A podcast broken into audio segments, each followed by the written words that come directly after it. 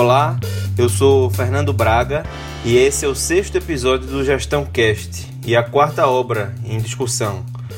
É, hoje eu vou tratar sobre Managing de Henry Mintzberg, que foi uma obra de 2009 que fala do cotidiano do gestor.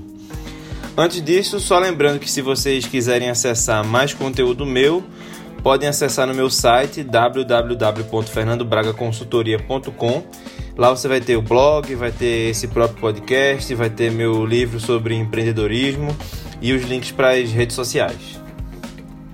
Bom, então Mintzberg nessa obra ele fala primeiro da natureza do trabalho gerencial, né? Que ele diz, ele reforça muitas coisas que ele tratou na década de 70 que e, faz uma atualização desse trabalho, mas ele traz essa primeiro essa realidade, né, de que o gerente precisa ajudar a realizar o potencial de outras pessoas para que elas possam ter melhor conhecimento, tomar decisões melhores e agir melhor, ou seja, o gestor como catalisador da equipe. E também traz um alerta muito importante de que, o, que esse papel da liderança também é um papel de fortalecimento da comunidade, da equipe. Então, ele faz um alerta de que quando a gente coloca a liderança num pedestal separado da gestão, acaba, a gente acaba transformando um processo social num processo pessoal. Ou seja, sempre que a gente promove a liderança, a gente rebaixa os outros ao nível de seguidores, né? Então é um risco também dessa coisa do mito do líder que resolve tudo, que faz tudo, etc. É... E o nosso contexto, então, ele baseado também nisso, é que a gente vive em sociedades obcecadas com a gestão, especialmente com a liderança, hoje mais do que nunca, né? Que a gente idolatra os líderes, como eu estava falando, essa coisa dos mitos. E ele diz até assim: enchemos as livrarias com biografias deles. Então, isso é um alerta, é uma provocação interessante, porque a gestão é um trabalho humano, tem milhares de gestores fazendo um bom trabalho que não são capa de livro e que fazem as coisas bem feitas, né? E que fazem junto com a equipe promovendo também o desenvolvimento dos outros e não são aquele mito, aquela pessoa maravilhosa, fantástica, um super-herói que está ali. Bom, e também sobre o contexto da gestão, que é uma atividade que acontece num ritmo frenético, implacável, com atividades diversas e breves, um trabalho fragmentado, descontínuo, focado na ação, em fazer as coisas e que os gestores preferem modos informais e orais de comunicação e muitas informações ainda não numéricas, informações soft, né? percepções, especulações, a conversa do corredor, isso também é muito importante para o gestor montar aí sua percepção, seu sentimento de onde está navegando, o que precisa ser feito também dentro da organização e fora também e uma natureza lateral do trabalho para além da hierárquica, então com pares, com colegas ou com sócios, dependendo aí do, do cargo da pessoa, e um controle de trabalho mais implícito do que explícito. Então, isso é para começar no contexto, né? E ele também fala um pouco do papel da internet. E ele ousa dizer que a internet não está causando mudanças fundamentais na prática da gestão está apenas reforçando características que são presentes há décadas e que pode estar tá levando boa parte da prática da gestão além dos limites, tornando tão que a gestão já é frenética e tornando-a tão frenética a ponto de ser disfuncional, superficial demais, desconexa demais, conformista demais. Eu falei ousa porque é uma coisa difícil de dizer, né? Porque muitas pessoas tratam como se a internet estivesse mudando tudo e não, na verdade, é levando para o extremo, acelerando tudo, mas a natureza do trabalho gerencial. E aí, se vocês pegarem excelentes obras da década de 70, 80, 90 é, e pegarem de hoje em dia, não tem muita diferença. Eu estava lendo, relendo duas obras, uma até que serviu para um podcast, né, que foi a quinta disciplina de Peter Senge da década de 90. E estava relendo aquela obra Scrum, né, que fala do, desse modelo, que foi fundador desses modelos ágeis de gestão. E Primeiro, que ele é baseado em uma obra de 1984 de dois japoneses que escreveram para Harvard Business Review e mesmo assim é uma, uma obra recente, mas tem muita coisa a ver com a quinta disciplina de Peter Senge, como esse livro Managing também tem. E como também tem muita carga das obras da década de 70 do próprio Mintzberg. Então, eu acho que é uma reflexão muito importante para a gente fazer aí, que as coisas estão acelerando, estão indo para o extremo, mas a gestão em si, a essência continua a mesma, que é fazer as pessoas darem resultado, num contexto volátil de muita mudança, de pressões externas, de pressões internas e é, sempre isso, trabalhando com fazendo as pessoas fazerem, mas também colocando a mão na massa. É isso que ele fala, né? Não existe esse gerente do, que está no pedestal. Bom, e aí, para lidar com esse contexto, ele traz um modelo de gestão. Então, basicamente, o que ele delineia é que o gestor tem duas maneiras de pensar, uma maneira estruturadora e uma maneira programadora. A maneira estruturadora é quando você vai elaborar os conceitos, vai tomar as decisões e vai fazer a definição das preocupações, vai dizer com que a gente tem que preocupar, ou seja, tem que se preocupar, o enquadramento dos problemas, ou seja, o gestor como aquela pessoa que constrói ou pelo menos induz a construção de modelos e de interpretações da realidade, ou seja, um papel conceitual e um papel de programação, de priorização, de organização da sua agenda, que reflete também na definição de prioridades e na organização da agenda da equipe e na definição de tarefas na delegação, ou seja, um lado de planejamento de prática. E esse gestor ele vai se posicionar de três modos diferentes. Ele vai estar no topo de uma hierarquia, numa, numa, num, num movimento mais é, unidirecional de comunicação, essa coisa mais clássica, mas também no centro de um hub, né? ou seja, como referência de comunicação, como referência para a equipe e no que ele chama de o gerente em todas as partes, numa rede fazendo articulações. Com isso, vamos dizer assim, ele consegue fazer três grandes dimensões que é a dimensão da informação, a dimensão das pessoas e a dimensão da ação. A dimensão da informação, ela é, se dá pela programação do trabalho, pela estruturação das tarefas, pelo controle, né, essa coisa então do, do processo e também do lado externo da obtenção de informações, da interpretação, do processamento, da comunicação interna e externa. No caso das pessoas, olhando para dentro, é a liderança, o engajamento, a mobilização da equipe e o desenvolvimento das equipes, dos profissionais, essa coisa tanto de desenvolver como time, como promover o desenvolvimento técnico e o desenvolvimento também em habilidades mais soft das pessoas que estão na equipe e a própria representação da cultura organizacional e o fortalecimento da cultura.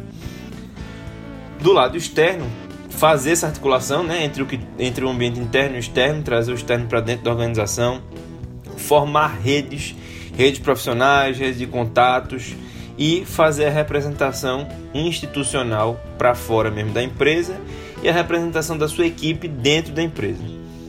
No caso da ação, é a execução, a mão na massa mesmo que o gestor tem que fazer e promover os ajustes de rumo da equipe em tempo real, ou seja, entrar lá no meio do trabalho, modificar, é até, por exemplo, a própria lógica do Scrum, né, de você estar tá sempre perguntando o que foi que avançou, o que foi que não avançou, que pode fazer diferente, como é que pode ajustar, quais são os obstáculos, né? Então essa coisa de entrar mesmo nesse ajuste de rumo da equipe e também mobilizar apoio para ação, né? Ou seja, aí a ação externa, ou seja, você construir uma rede de apoios de fora para conseguir fazer ações dentro da organização, dentro da sua equipe e a própria condução pessoal de negociações. Então assim, detalhando um pouquinho mais, a própria comunicação mesmo, ou seja, fazer acompanhamento interno e externo quer dizer correr atrás de informações sobre operações, sobre eventos, sobre tendências, análises, né? Ou seja, o gestor lá como alvo constante do bombardeio de informação. Também tem um papel como centro nervoso de coordenação geral, ou seja, a pessoa que é o generalista do grupo, não é o que mais entende das tarefas isoladamente, mas é o que mais entende do conjunto, é o mais informado da equipe e também um disseminador de informação, compartilhando diversas áreas nas suas unidades, diversas áreas da própria organização e das suas unidades. É um porta-voz interno e externo, fazendo essa representação para o mundo exterior, participando em fóruns, né, tendo, tendo esse papel de interface com stakeholders e um, um papel de ouvir, enxergar, de sentir por meio de muitas conversas. Né? Um, um bom gestor que está fazendo bem o seu trabalho está conversando com muita gente tendo atenção à atmosfera, as percepções, as fofocas, especulações, fantasias, etc. E aí tem uma frase que ilustra bem isso que Mintzberg fala assim: observe qualquer gerente e um fato logo fica claro.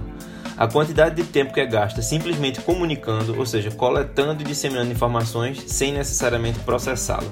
Ou seja, esse papel mesmo de centro nervoso, de coletar, né? Ele explicita muito isso. Bom, o papel de controle ele se dá pela projeção de estruturas e sistemas que eu tinha falado, ou seja, montar as estruturas organizacionais, alinhamentos hierárquicos, divisão do trabalho, definição de processos, montar planos, programas, estruturar ferramentas gerenciais que precisam ser alimentadas ou que precisam, precisam ser seguidas, utilizadas. Faz as escolhas definindo problemas a serem resolvidos, toma decisões rápidas individualmente, toma decisões coletivas com participação da equipe e influencia e direciona decisões que são da equipe, mas tem esse papel meio que de induzir mais coisas que são decididas pela equipe. A delegação, que é atribuir uma atividade específica a uma pessoa específica que tem autonomia e orientação necessária para fazer aquela tarefa.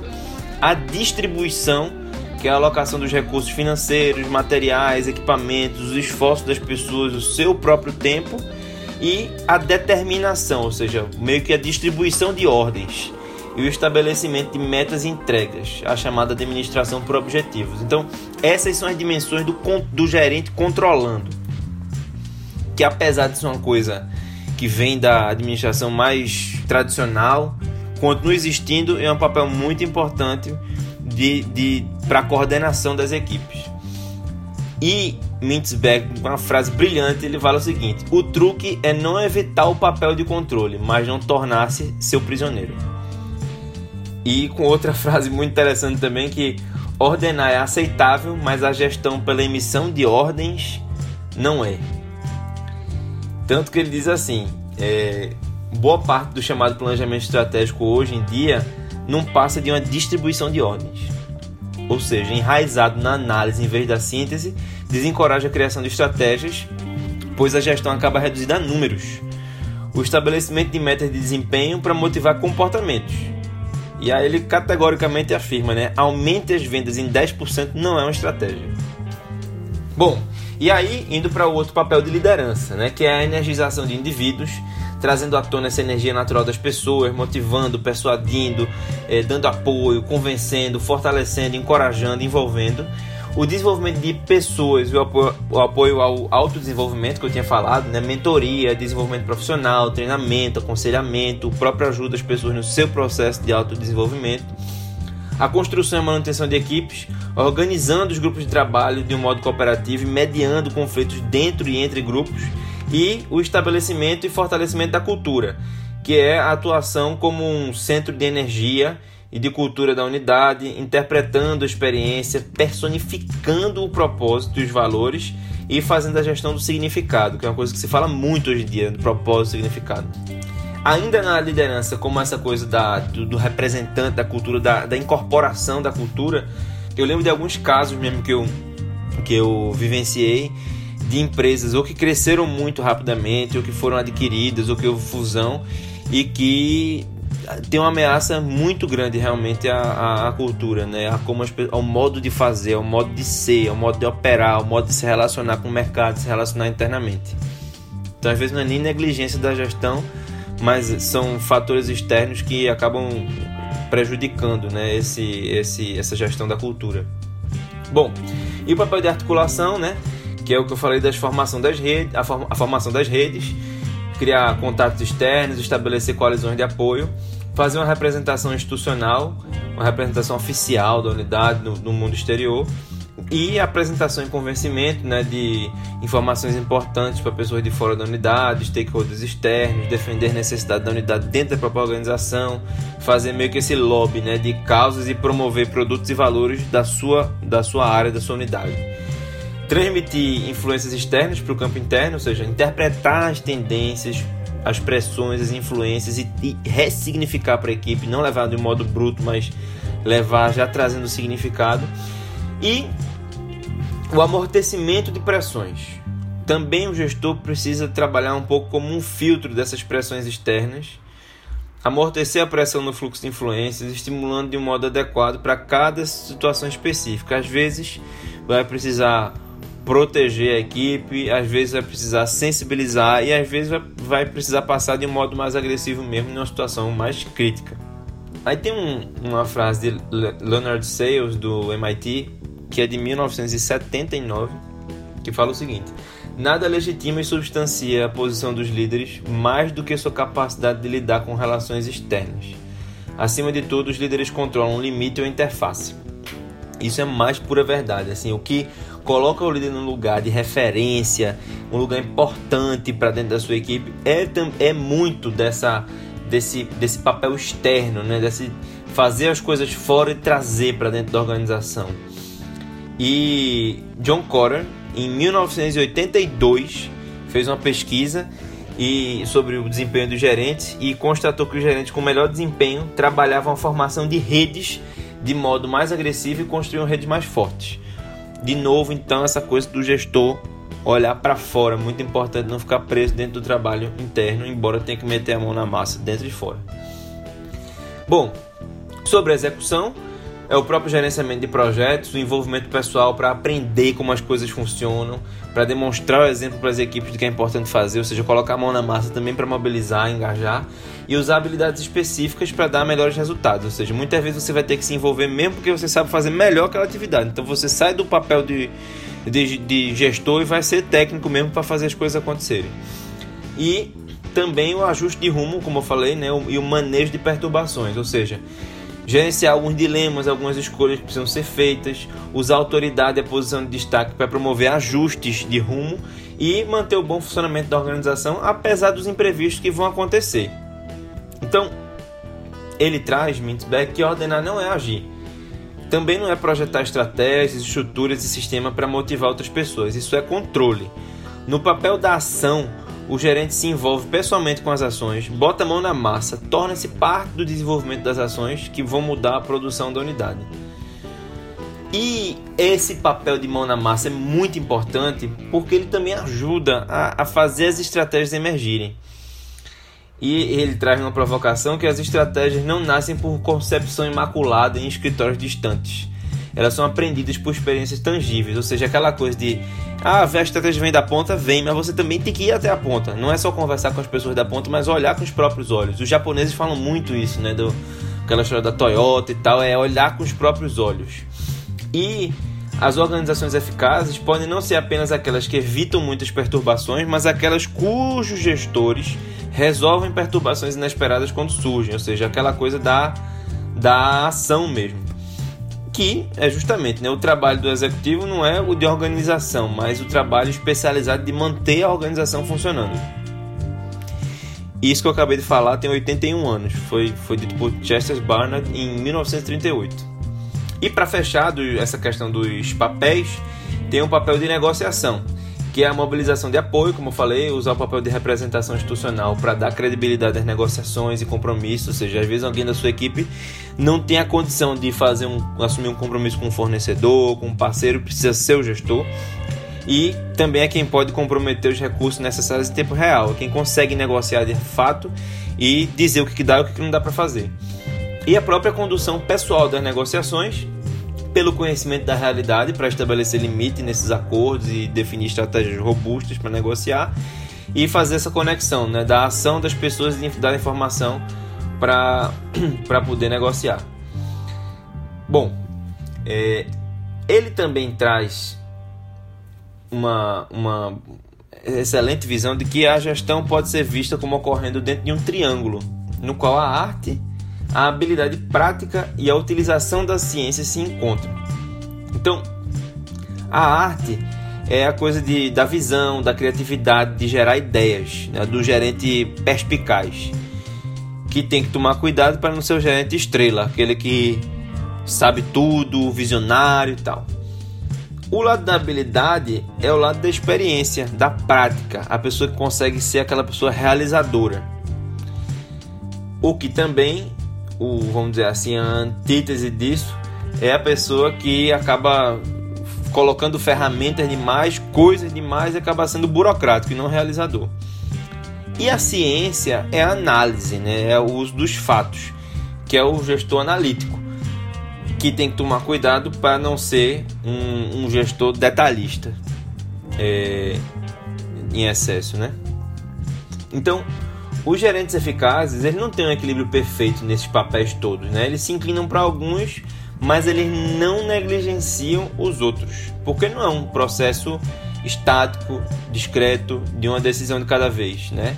É um vai e vem de reuniões, pedidos, pressões, negociações e mesmo dominando todas essas competências, não quer dizer que o gerente vai ser competente, porque isso tudo precisa ser misturado e trabalhado dentro de uma espécie de equilíbrio dinâmico, ou seja, e esses papéis vão se tornando mais ou menos relevantes de acordo com a situação, essas competências que vão ser usadas também é, de acordo com o momento, de acordo com quem está lidando, de acordo com, com o, a estratégia da organização. Né?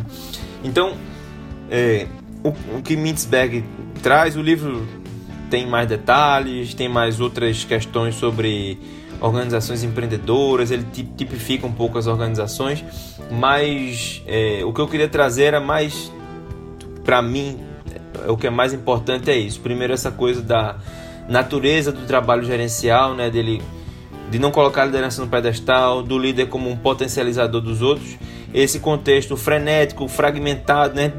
desidealizar um pouco essa coisa de que vai ter lá um gestor num birô que vai estar resolvendo tudo atrás do computador, com um laptop, ou com o que quer que seja, com o seu smartphone e tal, não vai ser isso. Aliás, o smartphone inclusive contribui para a fragmentação, para a descontinuidade do trabalho, que se usa muita informação não numérica, mesmo em tempo de Big Data, muita informação subjetiva e esse modelo, né? Então, de estruturar o trabalho e programar, dividindo o papel entre informação, pessoas e ação, com o gerente nesses três lugares aí, de estar tá no topo da hierarquia, no centro de um hub ou em todo canto, em todos os lugares, numa rede e com essa visão de que é uma pessoa que tem um pouco de trabalho, o seu trabalho tem um pouco de arte, de criatividade, de visão, de habilidade, de experiência prática e de ciência, né, de análise de fatos. Bom, é, eu acho que olhando a gestão dessa forma permite você que tem um que está na posição de gerência avaliar onde é que você pode investir mais e onde é que pode melhorar. Bom, o próximo podcast vai ser sobre o livro Difficult Conversations, que é do pessoal da, daquela, da negociação de Harvard. E espero que vocês possam continuar acompanhando. E lembrando que os conteúdos estão no Spotify, no Deezer, no Apple Podcasts e no SoundCloud. E se quiser mais conteúdos meus, pode acessar www.fernandobragaconsultoria.com. Um abraço e até o próximo episódio.